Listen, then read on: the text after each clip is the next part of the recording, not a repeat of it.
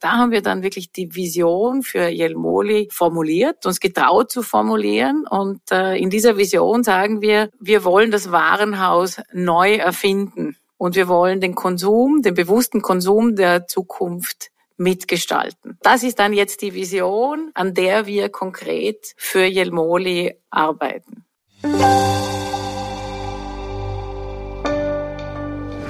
Herzlich willkommen zum TV-Podcast. Diese Woche blicken wir in die Schweiz. Nina Müller, seit 2020 CEO von Jelmoli, erklärt im Gespräch mit meiner Kollegin Judith Kessler, wie der Umbau des Züricher Department Stores vorangeht, inwiefern ein Kartoffelbauer die Nachhaltigkeitsstrategie des Unternehmens vorantreibt und wie die ersten Tage ohne Maskenpflicht gelaufen sind. Das Gespräch wurde vor Ausbruch des Krieges in der Ukraine geführt.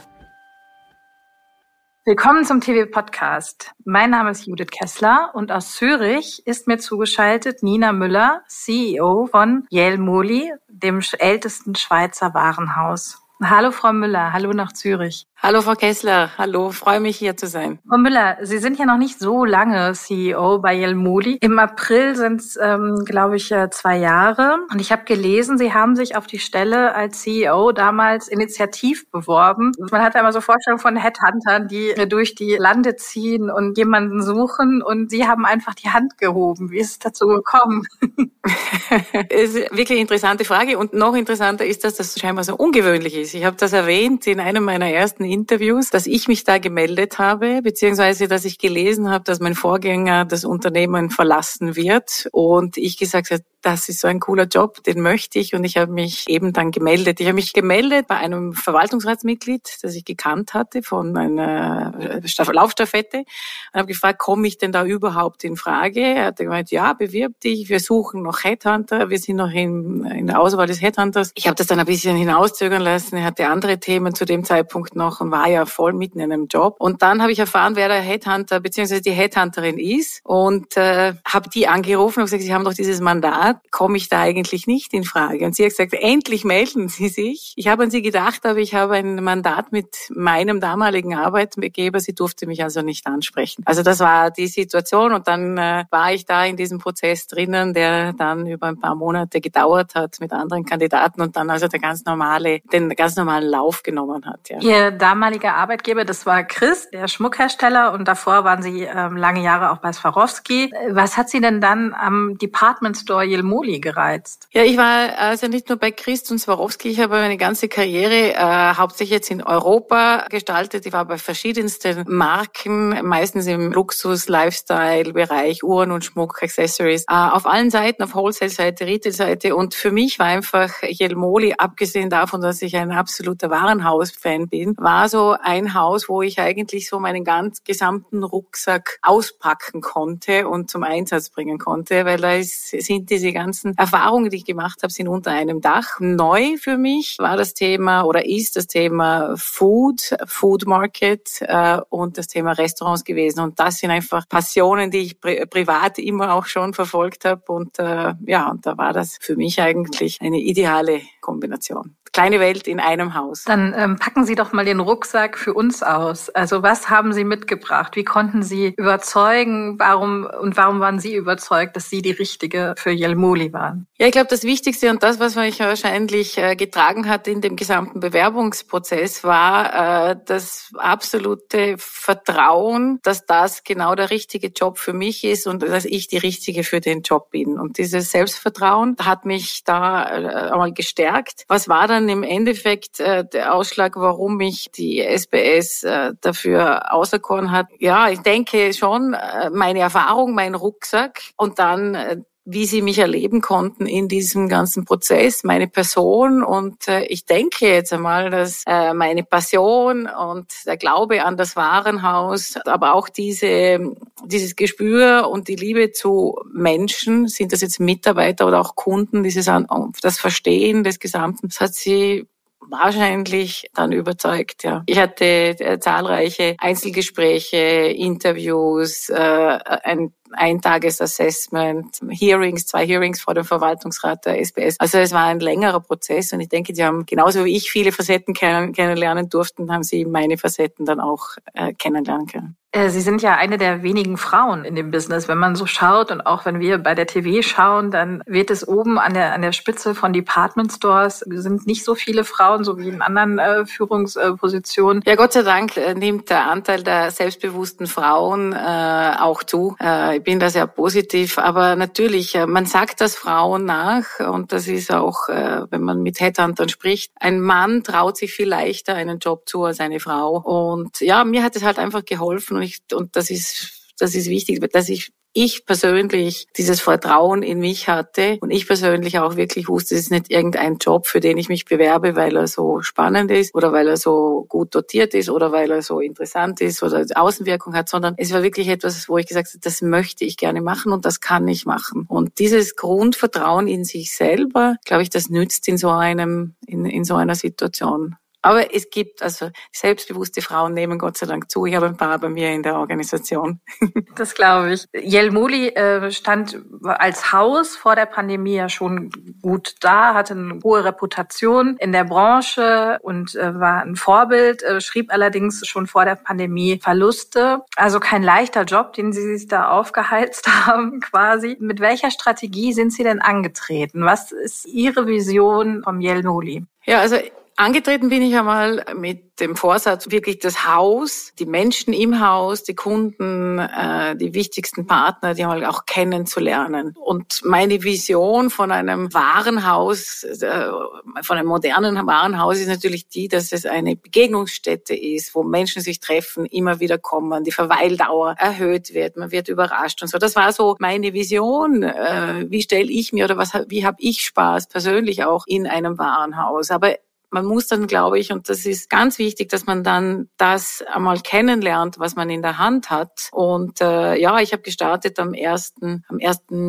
April 2020. Das war mitten in der Pandemie. Das Haus war im Lockdown, äh, nur der, unser Food Market war geöffnet. Aber ich konnte trotzdem in dieser Zeit, vielleicht nicht ganz so, wie ich es mir erwartet habe, aber ich konnte in dieser Zeit sehr viel vom Haus kennenlernen, sehr schöne Gespräche führen, Mitarbeiter kennenlernen. Und dann haben wir gemeinsam in einem Kernteam, gemeinsam mit einem kleinen Beraterteam, uns dann auch wirklich mit der Strategie und der Zukunft auseinandergesetzt. Und so ist dann erst, also mit einer Strategie, mit einem klaren Businessplänen für die weiteren Jahre, mit Investitionsplänen, hat sich dann eigentlich die Vision, die ich hatte, so für den Jelmoli dann auch konkretisiert. Und 2020 war, stand im Mittelpunkt wirklich diese Erarbeitung der Strategie. Im 2021 sind wir dann auch wieder intern mit vielen Mitarbeitern und einem Kernteam an die Ausformulierung unserer Vision unserer Werte, unseres Purpose äh, gegangen. Und da haben wir dann, äh, und das habe nicht ich alleine gemacht, äh, sondern das haben wir im Team, aber da haben wir dann wirklich die Vision für Jelmoli formuliert, uns getraut zu formulieren. Und in dieser Vision sagen wir, wir wollen das Warenhaus neu erfinden.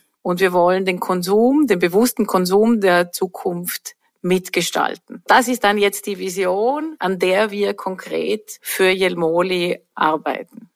Und äh, das ist eine Vision, also ich sage jetzt bewusst, wir haben uns das getraut niederzuschreiben. So sollte auch eine Vision sein. Eine Vision soll etwas sein, was man nicht schon erreicht hat oder was einfach gut klingt. Aber das hilft uns wirklich jetzt im täglichen Tun und im strategischen Planen von allen Aktivitäten im Haus. Was haben Sie denn neu erfunden? Beim Molly schon.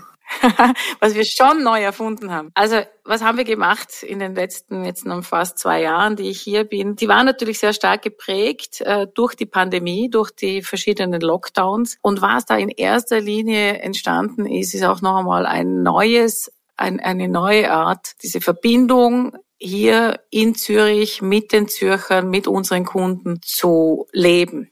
Also man sagt, man hat das ja sehr oft gelesen und gehört und wir haben das alle miterlebt. Das Thema äh, lokal ist immer wichtiger geworden. Und das hat uns auch sehr stark geprägt äh, in den letzten zwei Jahren. Es sind neue Partnerschaften entstanden. Es ist neuer Umgang miteinander innerhalb der, der, der Mitarbeiter mit den Kunden entstanden. Ähm, es hat sich durch das, denke ich, haben wir alle, aber nicht nur Jelmoli, haben wir Dinge neu erfunden beziehungsweise setzen sie neu um. Wenn wir in die Zukunft schauen, neu erfinden, ja, wenn ich das alles schon wüsste, was, was das für alles für Themen sind, wo wir dann wirklich in ein paar Jahren sagen, ja, wir haben das Warenhaus neu erfunden. Die Themen, die wir die wir jetzt mal äh, wirklich als strategische Themen verfolgen, ist weiterhin das Thema Localization und damit verbunden Partnerschaften hier vor Ort im Jelmoli, außerhalb äh, des Jelmolis, ähm, das Thema Nachhaltigkeit, dass wir wirklich, was ein, was ein, ein sehr wichtiger Bestandteil unserer Strategie ist und damit auch viele, viele Themen, die wir aufnehmen müssen, die auch für neue Kunden, für jüngere Kunden einfach relevant sind. Oder? Gehen wir das mal durch. Also Localization. Was genau verbirgt sich hinter dem Buzzword? Also Sie sprechen von Partnerschaften. Das heißt, ich stelle mir vor, Sie arbeiten enger mit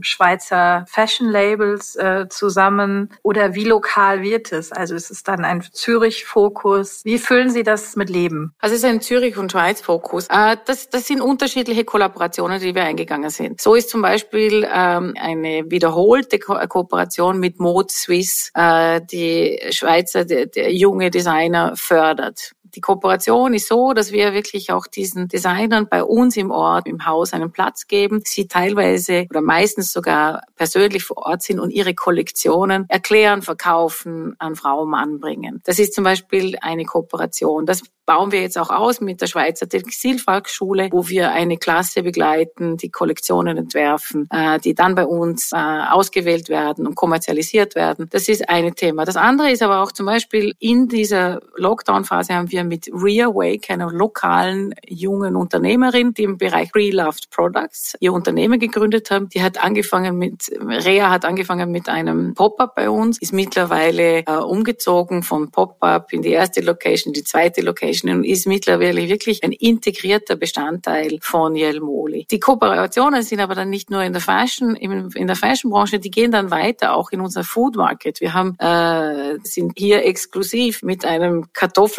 Kartoffelbauern äh, nachhaltig aus dem Albula-Tal. Äh, wir haben hier in der Pandemie mit dem Koch des Jahres 2021 haben wir Foodboxen verkauft. Ich muss eigentlich sagen, er hat sie selber kreiert und hat sie selber mit seinem Sommelier äh, bei uns im, im Food verkauft. Also diese Kollaborationen, die sind endlos, machen auch extrem Spaß. Da sind auch dann das Zürich Film Festival, ähm, Fischers Fritz. Wir hatten, wir sind als Real Moli mit einem Pop-up in ein äh, in das coolste Seerestaurant von Zürich gegangen, haben dort eine Fashion Show gemacht, einen Pop-up Store. Also die Kollaborationen sind wirklich gehen eigentlich, wie wir sagen, über alle Welten und finden in allen Dimensionen auch statt. Dann haben Sie das Thema Nachhaltigkeit äh, angesprochen da geht ja auch dieses äh, Pre-Loved Fashion äh, in die Richtung, dann der Kartoffelbauer, den Sie erwähnten. Wie wichtig ist das Thema, beziehungsweise wie stark kommunizieren Sie das dann nach außen? Also verkaufen Sie Pre-Loved Fashion oder den Kartoffelbauer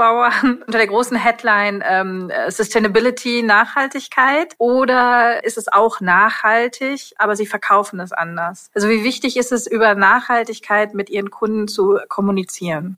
Also Nachhaltigkeit bei uns ist wirklich verankert in der Strategie. Wir haben letztes Jahr dann auch äh, eine Verantwortliche für das Thema Nachhaltigkeit erkoren. Wir haben bei uns den Green Act gegründet. Das sind eigentlich alle unsere Nachhaltigkeitsstrategien äh, vereint. Das kommunizieren wir zum Beispiel auf unserer Webseite sehr klar. Und da sagen wir viele Dinge, okay, da, da stehen wir, dort wollen wir hin. Es geht hier um Produkte, es geht hier um Marken, um Labels, es geht aber auch um Themen wie Recycling innerhalb der Firma, es geht um Themen wie Mitarbeiterzufriedenheit, es geht um Kundenzufriedenheit. Also dieses Thema äh, Nachhaltigkeit haben wir eigentlich mal für uns wirklich ganz klar auch mit unseren Stakeholders von Lieferanten über Kunden, über unsere äh, Muttergesellschaft auch definiert. Was heißt das für uns und was sind unsere langfristigen Ziele? Wo wollen wir hin? Also es ist mehr als nur eine Marke oder paar Marken jetzt irgendwie zu hypen. Es geht wirklich, es ist ein langfristiges Ziel, das wir da verfolgen. Auch die Muttergesellschaft, zu der wir gehören, ist das Thema Nachhaltigkeit sehr, sehr wichtig. Und dann haben wir, und das ist jetzt natürlich besonders spannend, wir haben jetzt den März, März 2022, zum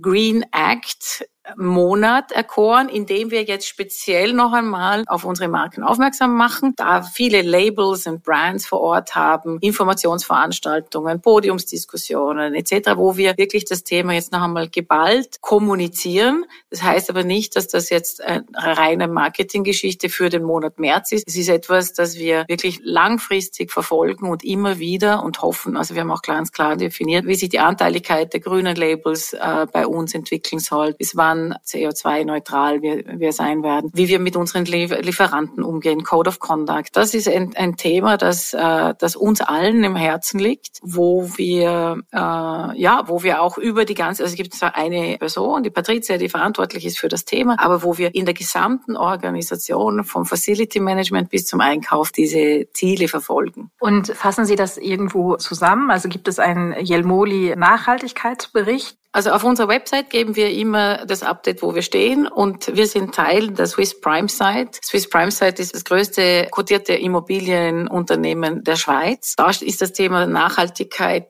äh, sehr, sehr hoch und wir berichten wie der Rest der Gruppe auch in diesem Nachhaltigkeitsbericht der SPS. Und äh, da ist wirklich schön zu sehen, dass im letzten Jahr einiges passiert ist und vieles, vieles, vieles ist noch vor uns natürlich. Wir nehmen das Thema wirklich ernst. Und der Anteil der grünen Labels, was haben Sie sich da äh, für Ziele äh, gesetzt, wie Sie die steigern wollen? Können Sie das konkret sagen schon? Äh, ja, noch keine Prozent, aber wir sind in den nächsten, wir haben uns das Ziel gesetzt, ja vorher nämlich äh, mich versprochen, wir haben uns das Ziel gesetzt, dass wir im Juni ganz klar dieses Ziel bekannt geben, weil es eben mehr sein sollte als einfach nur die Nina Müller, die jetzt im TV-Podcast sagt, oh, 25 Prozent sollte das bis 2025 sein. Das, also es ist uns wichtig, dass wir da korrekt kommunizieren und die Inhalte und nicht den Effekt einfach nur nachrennen. Ich nehme bei manchen Retailern in Gesprächen auch wahr, dass da so eine gewisse Zurückhaltung ähm, besteht, über Nachhaltigkeit zu kommunizieren, weil die Sorge ist, dass man da in so eine Greenwashing-Ecke gedrückt wird. Ähm, teilen Sie die Sorge zum Teil oder wie verhindern Sie, dass das so wahrgenommen werden könnte? Wie geht man damit um? Wir gehen so dran, dass wir das mal für uns definiert haben, was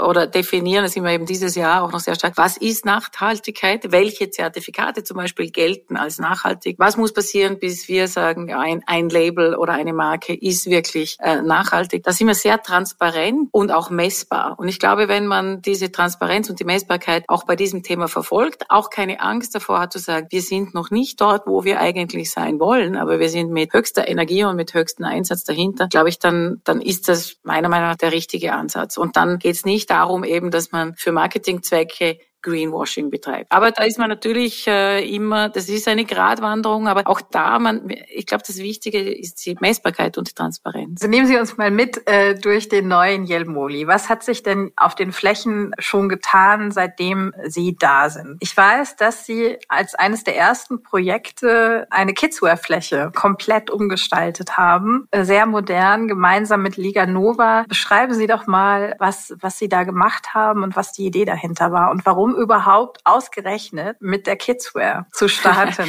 den Umbau?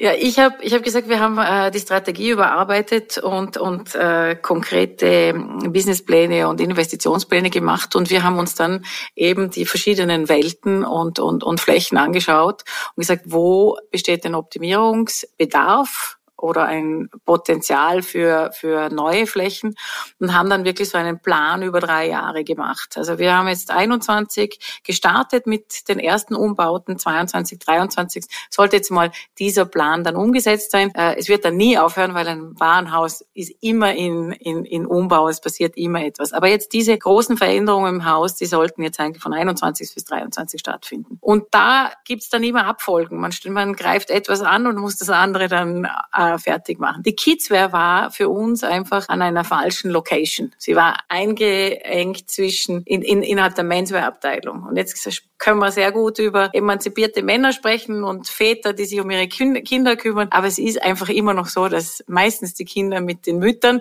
oder mit Müttern und Vätern unterwegs sind. Jetzt haben wir gesagt, wir wollen die, die, die Kidswear-Abteilung näher zu den Damen bringen. Gleichzeitig hatten wir den Bedarf, die Damenschuhabteilung zu verkleinern und auch auch auf Englisch cozier zu machen. Die war fast zu groß äh, und deshalb waren das so die ersten Projekte. Das haben wir eigentlich die Schuhabteilung verkleinert und das ist ein schönes Ergebnis. Wir haben die Schuhabteilung halbiert und machen noch die gleichen Umsätze wie davor. Wie groß ist die Fläche, die, die Schuhabteilung?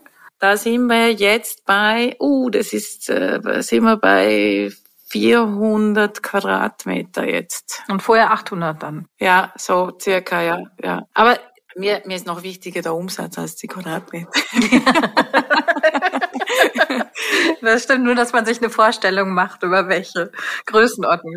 Ja, Nein, aber das war jetzt wirklich, das war wirklich, also das war der erste Move und äh, dann haben wir die Kidswear mit Liganova äh, eröffnet und kaum waren die Kids neu umgezogen, haben wir natürlich dann eine neue Abteilung gegründet. Das sind die Spotlight, unsere Streetwear-Abteilung, auch mit Liganova. Und beide, Kidswear und Streetwear, zielen wirklich darauf ab, dass man auch das Thema Erlebnis Einkaufserlebnis, Interaktion verbessern. Und bei den Kids, wenn man sich das jetzt anschaut, man hat, ich habe teilweise das Gefühl, man geht durch und man erlebt die Welt wirklich von unten. Also wir haben die Kids so gestaltet, dass die auch unsere die kleinen äh, Menschleins äh, diese Erfahrung haben, dazwischen immer wieder irgendwelche Spiele oder Konsolen haben, damit wirklich das Einkaufen zu einem zum Spaß wird. Und ich denke, das ist uns da sehr gelungen. Die Umsätze sprechen einmal dafür. Spannend war dann die die Streetwear-Abteilung die es in der Form, in dieser Größe nicht gab. Wir hatten eine kleine, ein, ein Spotlight in, in der Sportabteilung, da ging es um so äh, Sportlabels, äh, tra äh, Selected Trainers, Nischenbrands aus Japan. Und die haben wir dann äh, wirklich vergrößert, diese Abteilung, und haben sie zu den Herren gebracht. Und das waren dann äh, letztes Jahr die drei großen Projekte im, im, im, in der Fashion, im Fashion-Bereich. Wir haben dann auch etwas, was wirklich für mich Teil eines neu erfundenen Warenhauses ist. Wir haben dann auch die Flächen, unsere Gastroflächen erweitert. Äh, es gibt die Stiletto Bar mitten in der Schuhabteilung und es gibt das Spot Bar als Link zwischen der Herrenabteilung und dem Spotlight. Und beide sind wirklich sehr, sehr gut angenommen worden. Stiletto Bar war so, dass sie wirklich am Tag der Eröffnung Leute einfach wiedererkannt haben, hier halte ich mich aus, hier kann ich mit einem Kinderwagen reinlaufen, kann Kaffee trinken, sitze mit meinen Freundinnen. Ich als Mann schaue mich herum, sehe lauter schöne Frauen, die Schuhe äh, probieren und äh, oder wenn ich allein bin, dann setze ich mich hin und stecke meinen Laptop ein und genieße die Zeit. Und, und das ist also ein bisschen das, was wir, was wir im ganzen Haus wirklich kreieren wollen, dass es sich, dass man Dinge neu entdecken kann, aber dass man auch ganz natürlich sich hier aufhalten will, oder? Und das, äh, ja, das, das war letztes Jahr und jetzt im 2022 geht's weiter. Da haben wir jetzt einmal im Food Market noch gestartet, gewisse Themen äh, an, an die Salatbar zu modernisieren und Juice Bar zu integrieren oder zu verbessern. Dann geht's weiter mit der Damenwelt. Das, da freue ich mich persönlich auch sehr. Also die, die Damenwelt wird dann eröffnet. Das wird noch diesen, das wird noch im, diesen, diesen äh, Spring Summer passieren oder im, im Sommer, mehr in den Sommer hinein passieren. Und dann gibt's ein, zwei riesige Projekte noch. Eines ist ein Café, das Anschluss an die, an die, an, an den Ground Floor, an die, an die Stadt geben soll. Und dann ganz oben die Sportabteilung, die doch modernisiert. Ich wollte jetzt fast sagen, dringend modernisiert werden, aber das darf man ja nicht. Man, darf das wahrscheinlich nicht so zugeben. Aber nein, dies, äh, das sind Teile davon, äh, sind äh, länger nicht modernisiert worden und da sehen wir ein Riesenpotenzial, damit wir dort wieder dem gerecht werden, was wir sind, nämlich wirklich eine Destination im Sportbereich. Und das wird noch dann Ende dieses Jahres. Aber Sie haben eine Yoga-Fläche erst kürzlich eröffnet, oder? Ja, und die sogenannte Fitness Lounge. Ist das Teil dieser Sportfläche schon oder ist das woanders? Das ist ein, ein, ein, ein Teil des Sports. Wir haben auch, wir haben auch einen neuen, wir haben auch neue, einen Puma-Laden eröffnet, das auch. Aber es gibt, also wenn ich sage, die Sportabteilung neu, dann ist es eigentlich die Hälfte der Sportabteilung, die wir gerade so im Bereich Beach and Mountain mit Hardware das werden wir da nochmal ausbauen. Und die Fitness Lounge, ja, das ist äh, wirklich da. Äh, uns war das Thema Frau im Sport etwas äh, unterbesetzt bei El Moli und diese Fitness Lounge mit dem Fokus auf auf, auch auf das Thema Yoga, äh, haben wir jetzt gerade installiert, ja. Mhm. Wenn man jetzt an Konzepte denkt wie, wie Spotlight oder auch Rewake, sind das ja Konzepte, die auch jüngere Generationen ansprechen sollen, Gen Z. Ich frage mich dann immer, kommen die überhaupt noch? Also kann man die überhaupt noch ansprechen? Ist für die tatsächlich ein Department Store überhaupt eine, eine, nehmen die überhaupt als Destination wahr oder die Frage, ein Department Store, wollen die das überhaupt? Das kann ich jetzt nicht beurteilen. Aber was ich schon äh, sehe, und da bin ich froh, den Jelmoli, den, den, den, den, den mögen sie. Also wir haben wirklich, also wir hatten eine äh, wunderbare Eröffnung des Spotlights. Wir sehen Kunden in, in diesem Alter und Kundinnen, ähm, auf unserer Fläche. Da ist es ein Ort der Begegnung geworden. Unsere Mitarbeiter und äh, wenn wir immer so über, wenn wir über das Warenhaus sprechen, dann, dann sprechen wir oft immer nur über Marken und über Architektur und Umbauten. Das Wichtigste sind eigentlich auch die Mitarbeiter. Und äh, ja, wenn ich diese neue Generation ansprechen möchte, dann muss ich dort natürlich auch ganz andere Mitarbeiter haben, die eine andere Sprache sprechen, die anders angezogen sind und die sich in diesem neuen Ambiente auch wohlfühlen und diese Kommunikation mit mit dieser Generation, die wir verstärkt ansprechen wollen oder behalten wollen, dann auch wirklich äh, angehen können, oder? Da ist vielleicht, da bin ich jetzt als äh, als äh, als CEO äh, 52 jetzt nicht die richtige. Und ich muss sagen, letztes Jahr war für mich die spannendste Rede oder die Spra also Rede, es war eine kurze äh, Welcome, war für mich äh, der Abend im Spotlight. Ich hatte einfach riesen Respekt vor dieser coolen Crowds, jüngeren Crowds, haben wir gedacht, hoffentlich, hoffentlich, oder die müssen ja, es geht darum, dass wir authentisch sind und dann ist es wichtig, dass, dass sie das auch als authentisch wahrnehmen, oder? Also ich habe dann nicht nachgefragt, wie authentisch es war. Ich hoffe, es hat, es ist angekommen. Und dann war es wahrscheinlich sehr authentisch. die, ähm, also gerade jüngere, die Generation, aber auch jetzt generell ähm, für, für Kunden eigentlich jegliches äh, Alters, ist man ja immer unterwegs in zwei Welten, also sowohl ähm, online wie offline.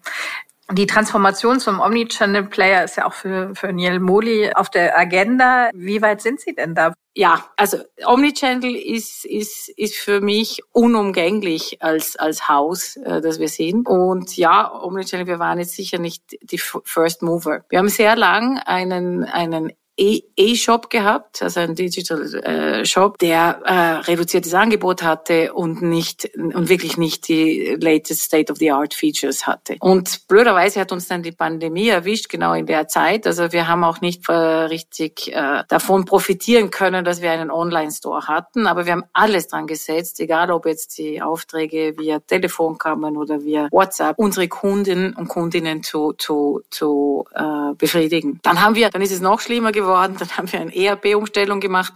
Und im zweiten Lockdown in der Schweiz hatten wir gar keinen Digital Shop, also gar keinen E-Shop, weil der war nach der Umstellung des ERP ist es unmöglich, dass man sofort den Relaunch des, des digitalen Shops macht. Also wir sind da, wir gehen da sicher nicht den klassischen Weg und äh, Pandemie war ja auch nicht zeitlich zu planen, oder? Und deshalb, ja. Aber das Thema Omnichannel ist bei uns absolut äh, in der Strategie. Wir haben jetzt mittlerweile wirklich einen einen einen E-Shop, den man sagen kann, der ist äh, State of the Art. Wir sind immer noch dran, das Vollsortiment aufzuschließen. Und was ganz wichtig ist in dieser ganzen Thematik, unsere Mitarbeiter auf der Fläche lernen auch mit mobilen Geräten noch einmal diese diese Omnichannel-Erfahrung auch wirklich an den Kunden und die Kundinnen zu bringen. Da haben wir jetzt wirklich große Schritte gemacht. Wir haben auch schöne Zuwächse äh, im E-Shop. Was sind denn schöne Zuwächse? Wenn Sie, wenn Sie mich jetzt gleich fragen, wie groß ist es, muss ich sagen, wir sind immer noch wirklich, also ein Gesamtanteil an, äh, an jedem Modi-Umsatz, da sind wir verschwindend klein, so klein, dass ich die Zahl gar nicht nennen möchte. Aber wir sehen, dass wir wachsen und, äh, und äh, wir haben auch in unseren Businessplänen definitiv ein starkes Wachstum äh, in dem Bereich. Mhm.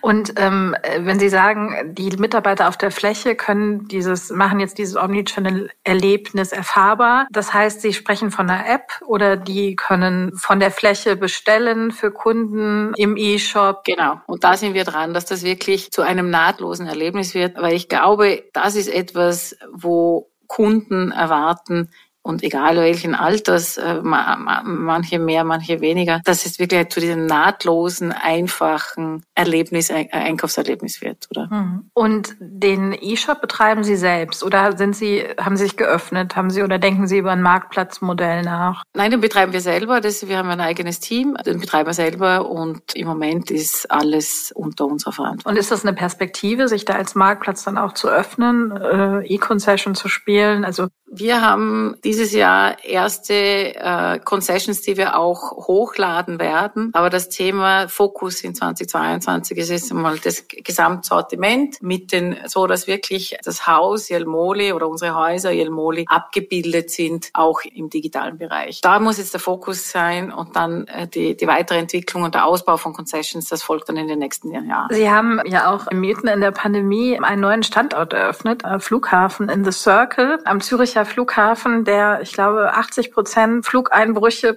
Frequenzeinbrüche verschmerzen musste, logischerweise, da äh, kaum jemand geflogen ist. Wie nervös ist man da? Ja, also das war natürlich der denkbarst schlechteste Zeitpunkt für eine Expansion an den Flughafen. Ich sage bewusst an den Flughafen. Wir haben dort zwei Situationen. Das eine ist unser Traveler Shop, also das ist ein Airside Shop im Duty-Free-Bereich, der natürlich ganz stark vom Flugverkehr abhängig war. Und wie während des Lockdowns und dann auch bei, bei, den erst, bei den ärgsten Reiserestriktionen war er ganz geschlossen oder hatte nur ganz äh, reduzierte Öffnungszeit. Da ist die positive Nachricht, dass wir sehen, der Flugverkehr nimmt zu und so auch unsere Performance in diesem Store. Die zweite Situation ist die, dass da sind wir äh, auch am Flughafen, aber in einem im Circle. Das ist eigentlich ein neues Quartier. Und dieses Quartier, da hat man schon vor der Pandemie gewusst, ein Quartier braucht eine gewisse Zeit, um sich zu entwickeln. Jetzt kann man Hausnummer sagen, drei Jahre. Ja? So die meisten sagen, jetzt, jetzt eben drei Jahre ohne Pandemie, jetzt ist die Pandemie dazugekommen und äh, das ist natürlich, das ist schwierig und das gebe ich echt zu, das ist, das ist schwierig, da, da ein, eine, eine Umgebung zu entwickeln, ein Quartier zu entwickeln, wo wirklich auch Frequenz ist, wo, wo Menschen sich gerne aufhalten. Das ist dann ein Zusammenspiel von Flughafen, Vermietern, Nachbarn, die richtige Auslastung von Offices, Restaurants, Retail. Ja, und da sind wir gespannt, gespannt, aber wir sind auch, ich habe es immer öfters gesagt, ich bin äh, prinzipiell optimistisch und wir setzen einmal alles dran, dass es funktioniert. Und äh, wenn man so ein Commitment eingeht, dann, äh, dann ist es ja schon ein Commitment für eine längere Zeit. Irgendwann muss es sich aufgehen, das ist klar. Aber jetzt haben wir noch nicht aufgegeben. Das ist gut. Dann kehren wir wieder zurück in die Stadt, in, nach Zürich. Wie ist, also wir zeichnen das auf Ende Februar. Da sind gerade die Corona-Maßnahmen in der Schweiz weitestgehend seit einer Woche komplett weggefallen. Das ist so. Also das war letzte Woche konkret. Das war am Donnerstag letzter Woche. Ich muss jetzt wirklich sagen, aus meiner Perspektive, es war ein, ein Freudenfest. Äh, es war unglaublich schön, jetzt, wenn ich von Jelmoli spreche, jetzt mal das Haus zu erleben, Gesichter von Mitarbeitern und Mitarbeiterinnen wieder zu sehen. So viel Lippenstift, wie an dem ersten Tag verbraucht worden ist, ist wahrscheinlich im ganzen halben Jahr, im letzten halben Jahr nicht gebraucht worden. Es war wunderbar, wirklich das zu erleben, die Freude, dass das doch wieder ein bisschen Normalität zurückkehren darf, oder das zu erleben. Wir haben, wir sagen nach wie vor, es ist wichtig, dass wir aufpassen auf die Gesundheit von unseren Kunden und Kundinnen und von unseren Mitarbeiterinnen. Wir stellen es den äh, jedem frei, zu sagen, mit Maske, ohne Maske. Ich glaube, das ist dieses, diese Eigenverantwortung, die, die jeder wirklich für sich wahrnehmen muss. Ich hoffe immer, dass man die Toleranz walten lässt und akzeptiert, was das Gegenüber, wie, wie das Gegenüber sich entscheidet. Jetzt kann man sagen, heute sind so gefühlt 85 bis 90 Prozent äh, im Haus äh, ohne Maske unterwegs. Es gibt ein ganz ein anderes Gefühl. Ist teilweise komisch. Man hat das Gefühl, dass man die Maske irgendwie zu Hause gelassen hat oder vergessen hat. Das ist immer noch so. Wir sehen das in den Frequenzen. Ist es noch zu früh, jetzt da, da, da, da was zu sagen? Wir hatten bei uns die Frequenzen im 2022 haben sich im Jänner eher verhalten entwickelt. Also das hat man in der Innenstadt gesehen, eher verhalten unter der Woche. Am Wochenende dafür sehr stark. Also das hat, das war gut. Das zeigt einfach Homeoffice ist noch ganz oben. Diese Woche sehen wir schon, dass da wieder mehr Leute unterwegs sind. Allerdings ist in der Schweiz oder in Zürich jetzt gerade Ferien. Jetzt kann man das nicht richtig vergleichen. Ich hoffe, nächste Woche ist das Haus wieder, wieder äh, so voll wie äh, vor der Pandemie. Äh, wir sind jedenfalls bereit. Und wie ist das ähm, die Situation in Zürich? Sie haben ja jetzt in unmittelbarer Nachbarschaft den Globus, der mit starken Investoren im Rücken, die da jetzt auch ein Trading Up betreiben und ja recht äh, investitionsfreudig sind. Äh, wenn man sich das äh, anschaut, was sie bei der KDW Group äh, stemmen, macht sie das nervös? Nein, gar nicht. Nein, das macht mich gar nicht nervös. Äh, ich freue mich, wenn, wenn die Zürcher Innenstadt wirklich diverse ist, wenn sie, wenn, wenn sie belebt ist, wenn sie interessant ist. Das ist mir ganz wichtig. Das ist für uns alle wichtig. Der Jelmoli ist einfach einzigartig.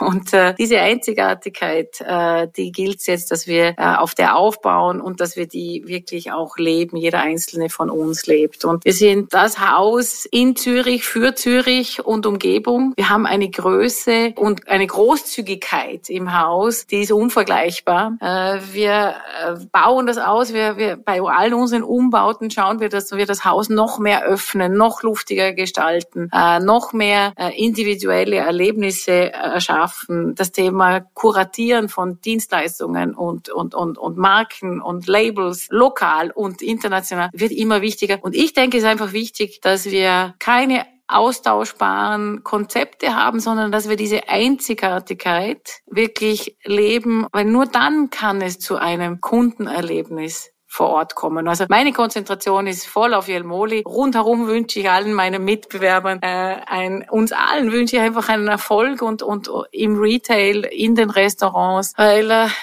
das trägt alles zu einer guten Konsumentenstimmung bei. Ja. Mhm. Welchen Department Store besuchen Sie denn gerne, um sich inspirieren zu lassen? Wo, wo blicken wo schauen Sie hin?